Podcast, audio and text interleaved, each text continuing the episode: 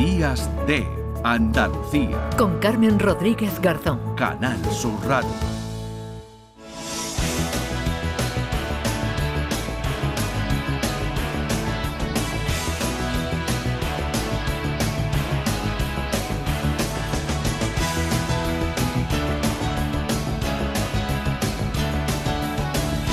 10 de la mañana y 29 minutos. Eh, Primi Sanz, ¿qué tal? Muy buenos días, ¿cómo estás, Hola, querida? Carmen. Muy bien, ¿y tú qué tal? Bien, pues nada, no- vamos a hablar de animales, ¿verdad? De, de historia, pero con los animales como protagonista. A mí desde que me sugeriste este tema, la verdad es que tengo muchísimas ganas, muchísimas ganas de, de hablar con el, con el autor de- de- del libro, ¿verdad? Que nos, eh, que bueno, pues que, que traemos hoy aquí a esta sección, Primi.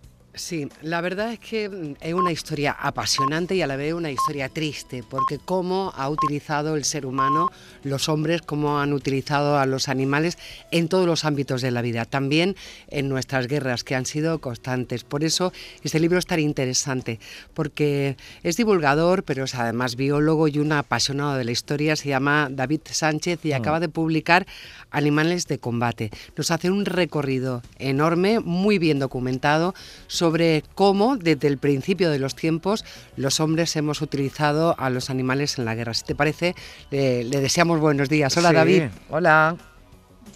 Hola, buenos días, Carmen. Hola, Primi. Hola, ¿qué tal David? Bueno, eh, ¿cómo, se, ¿cómo se te ocurre esto? Yo no sé si eres un apasionado de los animales, de las guerras. ¿Cómo te, te surge, bueno, pues esta idea que llevas a este libro Animales de Combate? A ver, en primer lugar, yo mi formación es biólogo, entonces si tengo que ser apasionado, es apasionado de los animales en el medio natural. Eh, durante mucho tiempo yo he estado divulgando mi asignatura hacia mis alumnos a través de las redes sociales y en un momento dado la editorial Pinolia se pone en contacto conmigo a través de Eugenio Manuel Fernández para proponerme un tema con un título cerrado. Oye David, me han hablado de ti, Hmm. eh, tenemos este libro y creemos que, que puedes hacer un buen trabajo, ¿te apetece? En ese momento el título Animales de combate como que invita mucho a pensar que puede ser un, un tema que, que esté relacionado con mi formación, con la biología. Cuando yo me pongo a hacer el primer capítulo, porque yo acepto inmediatamente, la historia siempre me ha gustado, ya como curiosidad, como Mm, hobby mío de leer, me doy cuenta de que ciencia y biología, muy, muy poquita, que es todo historia. mm. Lo que he intentado es llevar ese libro en la divulgación histórica con la divulgación científica y sobre todo hacer muchas alusiones al mundo del cine, al mundo de las series, al mundo de la música, lo que es mi mundo. ¿Y lo has pasado mal, David? Porque realmente yo, nada más que repasando y preparando esta entrevista, se pasa mal de saber algunos datos que aportas. Por ejemplo, los que participaron, los animales que hicimos participar en la Primera Guerra Mundial. Hablaba de 8, entre 8 y 11 millones de caballos, había cerca de 200.000 palomas, 100.000 perros, en fin, que, que es una historia cruenta también para ellos. Alguien me ha preguntado durante este tiempo, eh, ¿es duro? Y creo que hay muchos capítulos que sí son verdaderamente duros. De hecho, lo digo al final del libro, que el gusto que te, el regusto que te puede quedar al finalizar del libro puede ser amargo, porque hay muchas situaciones en las que el trato ha sido vejatorio. El sacrificar la vida de los animales por causas y valores tan absurdos como un trocito de tierra o el poder económico o el poder político es absurdo. Y hay casos que son muy, muy duros de leer. Bueno, animales eh, que se usaban, mm, bueno, pues para, para ayudarse, ¿no? Digamos, el caso de, lo- de los caballos, para transportar, ¿no? A los soldados, pero que entraban también directamente en esas eh, batallas, pero animales que se usaban como armas, ¿no? Nos remontamos, por ejemplo, la- a la antigüedad, ¿no? Cuentas como Aníbal, ¿no? Por ejemplo, lanzaba serpientes o ovejas, ¿no? Infectadas para que los hambrientos comieran, es decir, el, el concepto de, de animal, ¿no? Como, como arma para acabar con el enemigo. Al principio a lo mejor podemos reducir el concepto de animal en la guerra como una montura Hmm. o como un animal de, de tiro. Sin embargo, cuando leemos el libro e investigamos un poquito, vemos que hay casos en los que han sido directamente armas contra, contra el enemigo, armas arrojadizas, por ejemplo, vasijas llenas de reptiles o de escorpiones venenosos, bombas de insectos. Pero luego ya nos vamos a, a animales kamikazes, a los que le adherías una carga explosiva y los habías condicionado para aprender a meterse debajo de los tanques alemanes y directamente explotar. O los murciélagos a los que les colocaban también artefactos incendiarios, los soltaban en las ciudades japonesas y la intención era de que se fueran escondiendo los mm. graneros en, los, en las instalaciones y de repente activar esas cargas explosivas y provocar el incendio. Si las primeras armas biológicas, ¿verdad? Eh, parece que están asociadas también a los animales. Hablaba Carmen, pues de infectar animales o mm. de, como pasó en la batalla de Stalingrado, de infectar a, todo el ejército alemán, perdón, con, con, ratas que estaban enfermas también. En fin, que, que, que, un arma, un animal puede ser también un arma biológica o simplemente un panal de abejas. Sí, empezamos en el 1400 antes de Cristo con los hititas que colocaban las ovejas infectadas de tularemia cerca de las ciudades enemigas con la intención de que el pueblo las cogiera las introdujese como si fuera un vulgar caballo de Troya. En Stalingrado se utilizó la misma estrategia con las, con las ratas eh, la, guerra de Stalingrado fue una guerra de supervivencia. Las medidas que se tomaron allí muchas veces fueron completamente desesperadas. Y luego ya hay casos curiosos, porque también he querido salpicar de anécdotas que parecen mm. increíbles, pero son reales, en las que se utilizan las propias abejas para intentar defender el sitio de un castillo o, un convento, como pasa en, en Wuppertal, en Alemania. Bueno, animales que también eh, actúan, ¿no? Y también lo recoges en el libro, bueno, como que en, esto, bueno, pues eh, aunque desde luego los pusieran en, peligro, pero tenían una, una función más amable, ¿no? Que era la de eh, servir como compañía, ¿verdad? Los soldados cuando, bueno, pues se, se, embarcaban, ¿no? En esas, en esas guerras que a veces duraban muchos años.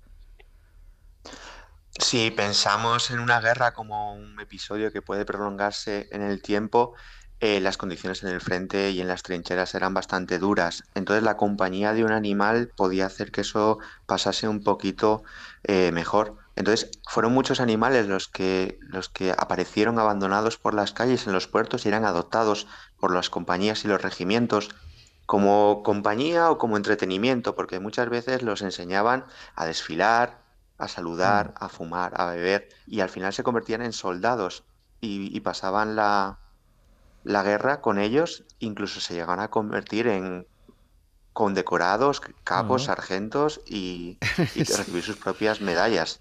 David, eso quiere decir que también, bueno, lo humanizamos tanto que incluso llegamos a hacerlo héroes, suponiendo que alguna guerra tuviera heroicidades.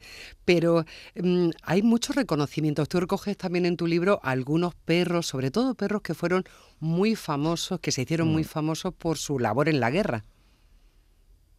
Eh, ahí tenemos que pensar que igual las tres especies que más han utilizado, eh, perros, caballos y palomas, son las que eh, más condecoraciones o más elementos hemos colocado como símbolos. Al final, el convertir o el construir un héroe yo creo que implica el crear un mito o un símbolo para que siga habiendo un apoyo de la sociedad.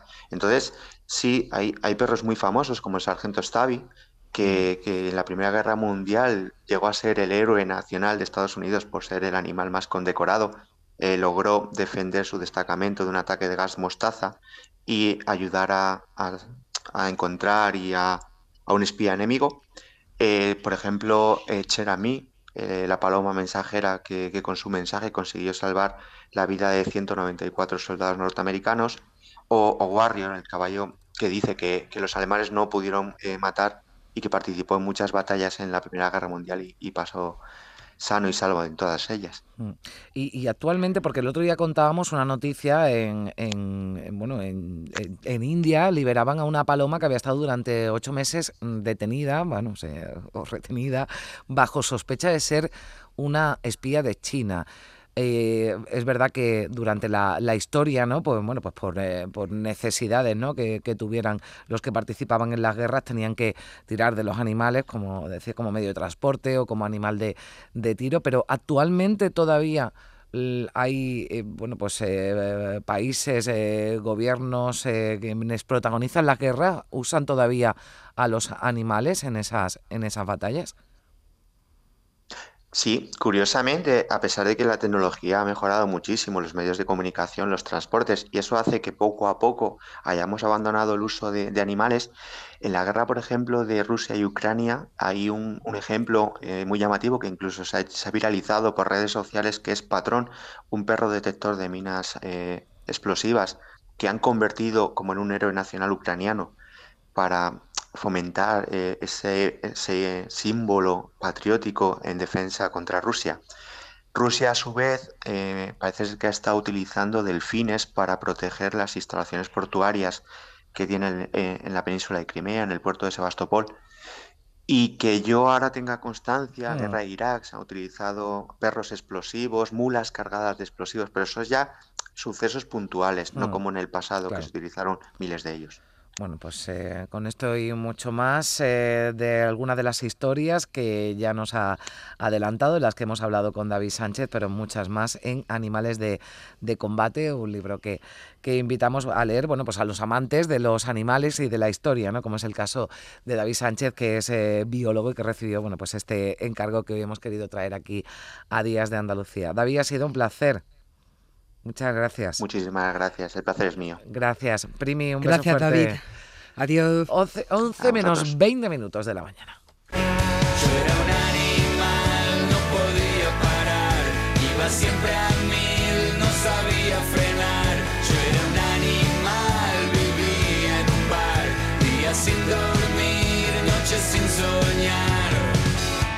Nunca tuve dioses ni una Mi propia conciencia era mi elección.